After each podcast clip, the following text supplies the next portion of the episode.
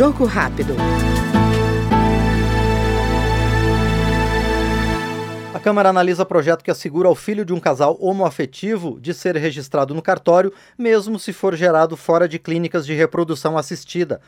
Segundo a autora da proposta, a deputada Sâmia Bonfim, do PSOL de São Paulo, a iniciativa vai possibilitar a realização do sonho de ter um filho sem qualquer burocracia.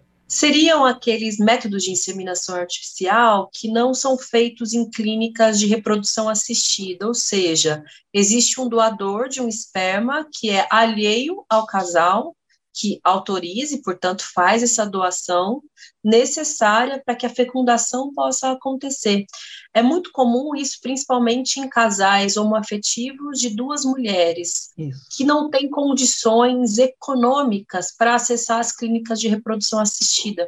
Para conseguir uma inseminação artificial nessas clínicas é muito caro, no mínimo 30, pode chegar mesmo a 100 mil reais, dependendo da quantidade de tentativas, enfim, do tempo, né, dos prazos que o processo desenvolver. Esta foi no Jogo Rápido a deputada Sâmia Bonfim, do PSOL paulista.